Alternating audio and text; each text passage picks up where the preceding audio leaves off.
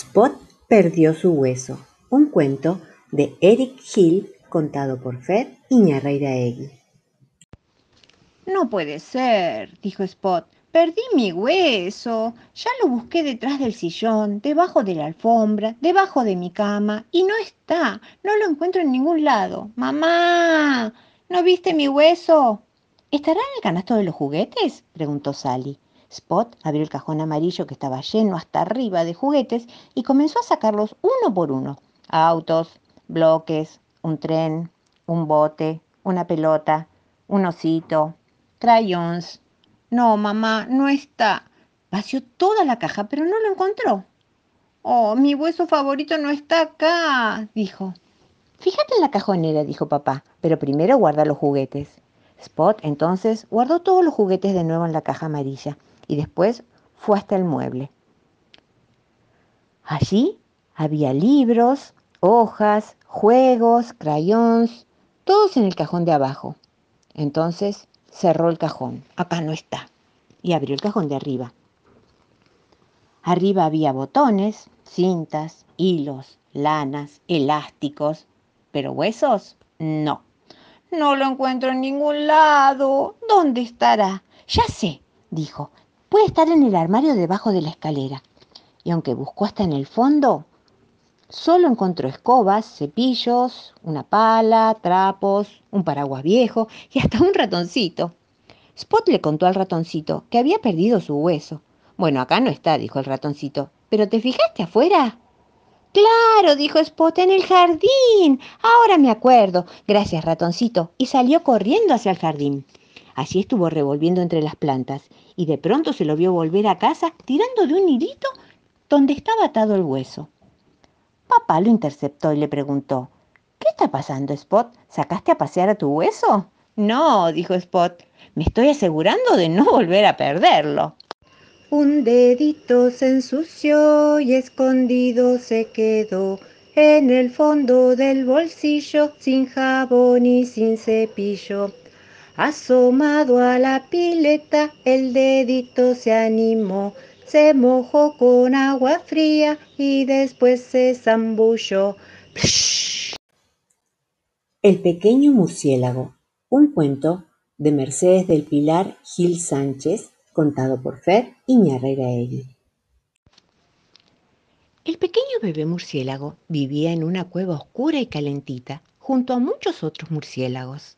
El techo de la cueva parecía una gran alfombra peludita. Se sentía protegido y seguro en la cueva. Su mamá le daba leche calentita y todavía era pequeño para salir a buscar alimentos.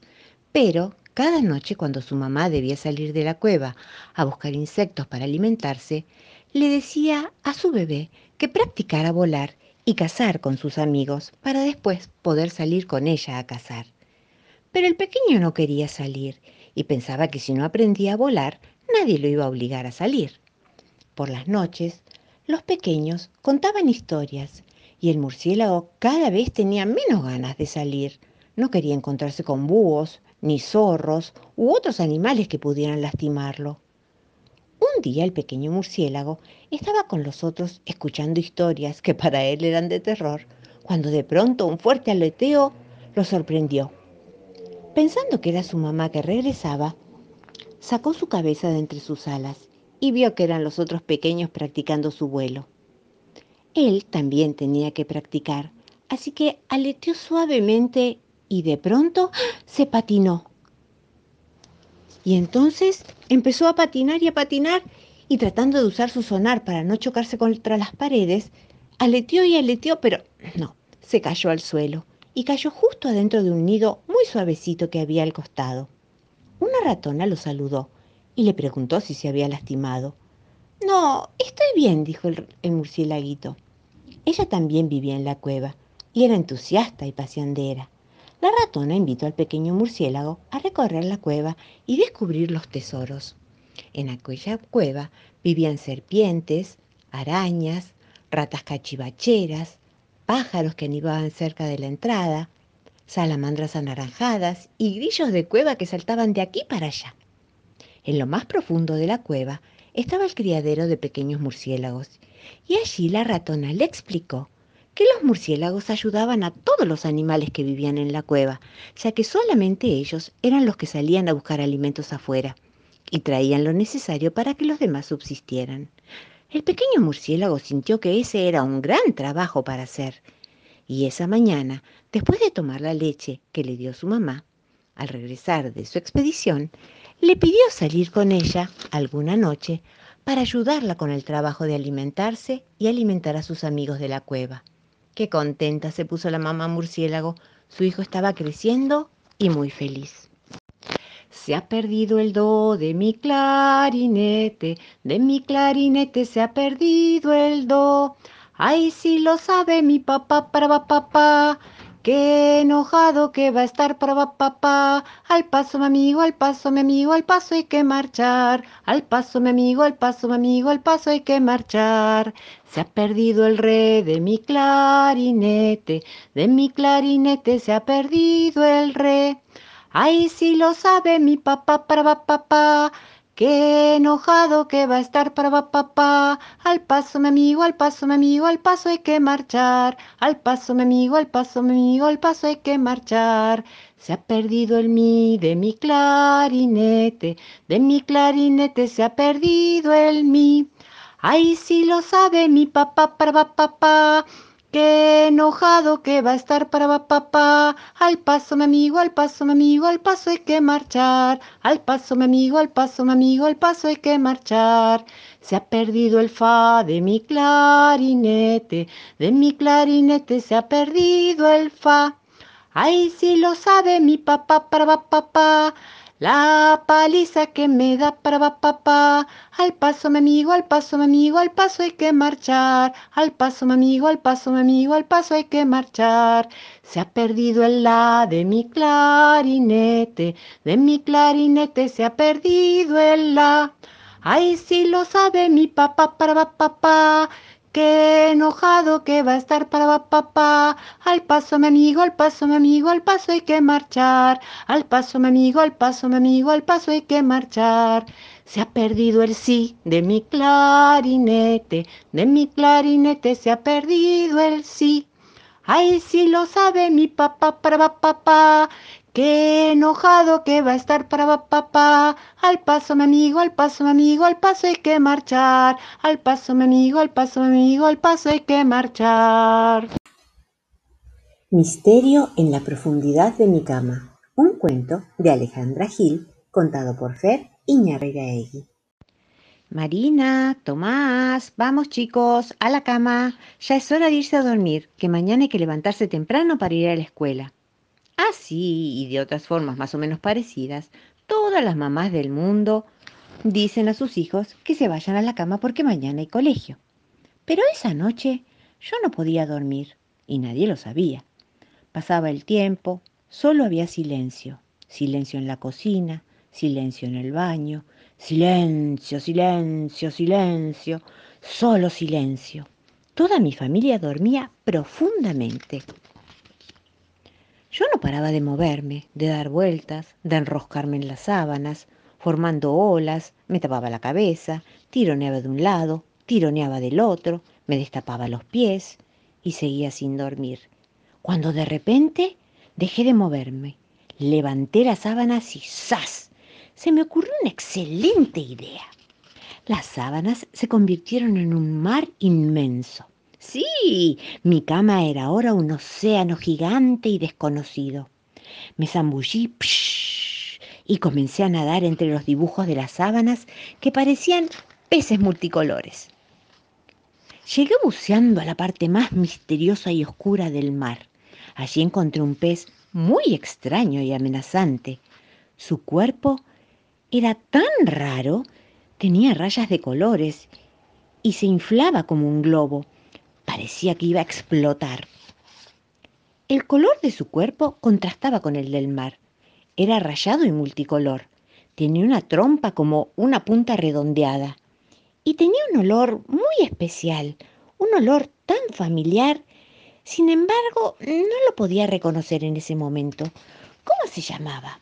Sigilosamente intenté acercarme para verlo mejor, pero se escurría tan rápido que cada vez que quería atraparlo, Y ese perfume, esa forma, ese color, ¿quién era ese pez? ¿De dónde lo conocía? Finalmente me animé, puse mi mano sobre él y sentí que su lomo era suave. ¿Cómo? me pregunté. ¿No tiene escamas? Entonces lo tomé con cuidado.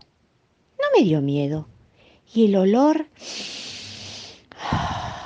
No sé.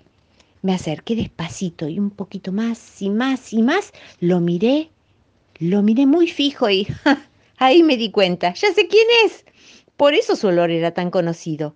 Este pequeño pez era mío. Había compartido con él muchas noches y ahora nos volvíamos a encontrar. ¡Qué increíble! Este pez era una de mis medias de dormir. Mi suave y calentita media con perfume suavizante. Y colorín colorado, colorín de color celeste, este pez sí que sabe esconderse. Este puente se cayó, se cayó, se cayó, este puente se cayó, sí señores. Yo lo quise levantar, levantar, levantar, yo lo quise levantar, sí señores. Pero pesa un quintal, un quintal, un quintal, pero pesa un quintal, sí señores. Uno nuevo hay que hacer, hay que hacer, hay que hacer. Uno nuevo hay que hacer, sí, señores. De oro y plata yo lo haré, yo lo haré, yo lo haré. De oro y plata yo lo haré, sí, señores. Bajo el cielo llevará, llevará, llevará. Bajo el cielo llevará, sí, señores. Dos ciudades unirá, unirá, unirá, dos ciudades unirá, sí señores. En la una manda un rey, manda un rey, manda un rey, en la una manda un rey, sí señores. En la otra un capitán, capitán, capitán, en la otra un capitán, sí señores. Y en el puente mando yo, mando yo, mando yo, en el puente mando yo, sí señores. Spot sigue su olfato, un cuento de Eric Hill contado por Fer Iñarreiraegui. Una mañana el cachorro Spot salió a pasear. De pronto se detuvo a oler el aire. ¡Ay, qué rico olor! se dijo. ¿Qué será?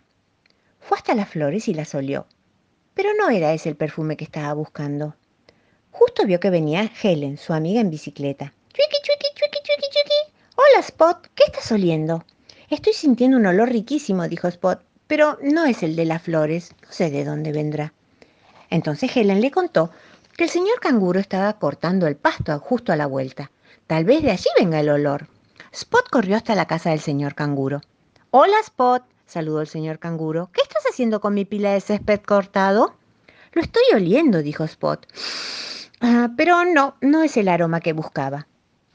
Acá a la vuelta está el señor cocodrilo pintando la verja, le dijo. Fíjate si ese es el olor. ¿Será ese? se preguntó Spot, y corrió hasta donde estaba el señor cocodrilo. Allí acercó su nariz a la verja y olió. ¡Ay, no, no, no! Ese olor es muy feo, dijo Spot. Tom, el cocodrilo, se rió al ver que Spot se había pintado de rojo su naricita. Hoy tengo que ir a casa a limpiarme, dijo Spot mientras se pasaba un trapito. A medida que Spot se acercaba a su casa, el olor se hacía más fuerte. Corrió hacia adentro y vio a Sally, su mamá, que estaba limpiando la mesa. Pero tampoco era ese el olor. Fíjate en la cocina, dijo mamá. Entonces Spot corrió hacia la cocina. Y ese era el olor, el de las galletitas. Sobre la mesa había un plato lleno de cookies calentitas. Las acabo de hacer para comerlas más tarde, dijo mamá, pero si querés podés comerte una hora. Gracias, dijo Spot. Gracias por las galletitas, mamá. Son riquísimas. Y su perfume es... ¡Ah! Muchas gracias. En una despensa un ratón entró se sirvió quesitos, dulces y jamón. Vino un gato negro, fijo lo miró, le pidió un poquito y el ratón le dio. En la mesa larga del gran comedor almorzaron juntos gato y ratón. Salvando las flores de camelia, un cuento de Summer Cindy, leído por Fer Iñarreiraegui. Camelia era una conejita a la que le encantaban las flores.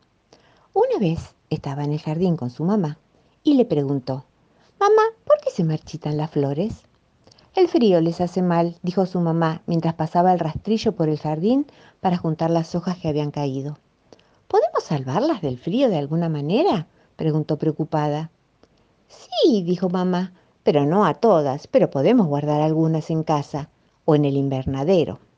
Gracias, gracias, dijo Camelia mientras saltaba de alegría. Mamá entonces le enseñó a Camelia a trasplantar plantas con tierra y raíces a una maceta para poder preservarlas. Camelia aplastaba la tierrita al terminar de trasplantarlas y luego las regaba. ¿Podemos estas? preguntaba. Las que tienen semillas las juntaremos y después las plantamos en otro momento para que crezcan para el año que viene, decía mamá. Salvaron seis plantas con sus flores, pero Camelia quería salvar a todas. Mamá fue a atender el teléfono mientras Camelia seguía trabajando. Camelia aprovechó entonces para buscar todas las macetas y cacharros que pudiera encontrar y trasplantó muchas plantas. Entraba y salía de la casa con una gran sonrisa. Cuando mamá terminó de hablar por teléfono, se encontró con toda la casa llena de plantas. Y antes de que pudiera decir algo, escuchó un ¡Achús! muy fuerte que sonó en el garage. ¡Achús! volvió a decir papá, que acababa de llegar. ¿Qué está pasando? preguntó mientras volvía a estornudar. Quería salvar del frío a las flores, dijo Camelia. Ay, amor, no podemos tener tantas plantas en ¡Achús! Adentro de casa porque soy alérgico, dijo papá congestionado. Pero estoy seguro de que algo se nos ocurrirá. Ya sé, dijo Camelia. ¿Y si repartimos las plantitas entre los vecinos? ¡Qué buena idea! dijo mamá. Entonces trajo cinta de regalo y colocaron moños en cada plantita. Después las pusieron en el carrito y puerta por puerta fueron ofreciendo las plantas a los vecinos y vecinas que estuvieron encantados en salvar a las flores del invierno. Las flores también estarían felices y alegrarían sus casas. Camelia y su mamá repartieron la mayoría de las plantas y dejaron las ambrosías y tulipanes para su casa, ya que éstas, aún estando afuera, se llevaban bien con el frío. ¡Qué suerte! Todos estaban felices. Paco Paquito salta el charquito, pero se moja los zapatitos. Paco Paquito se resfrió y en la cama estornudó. ¡Achis!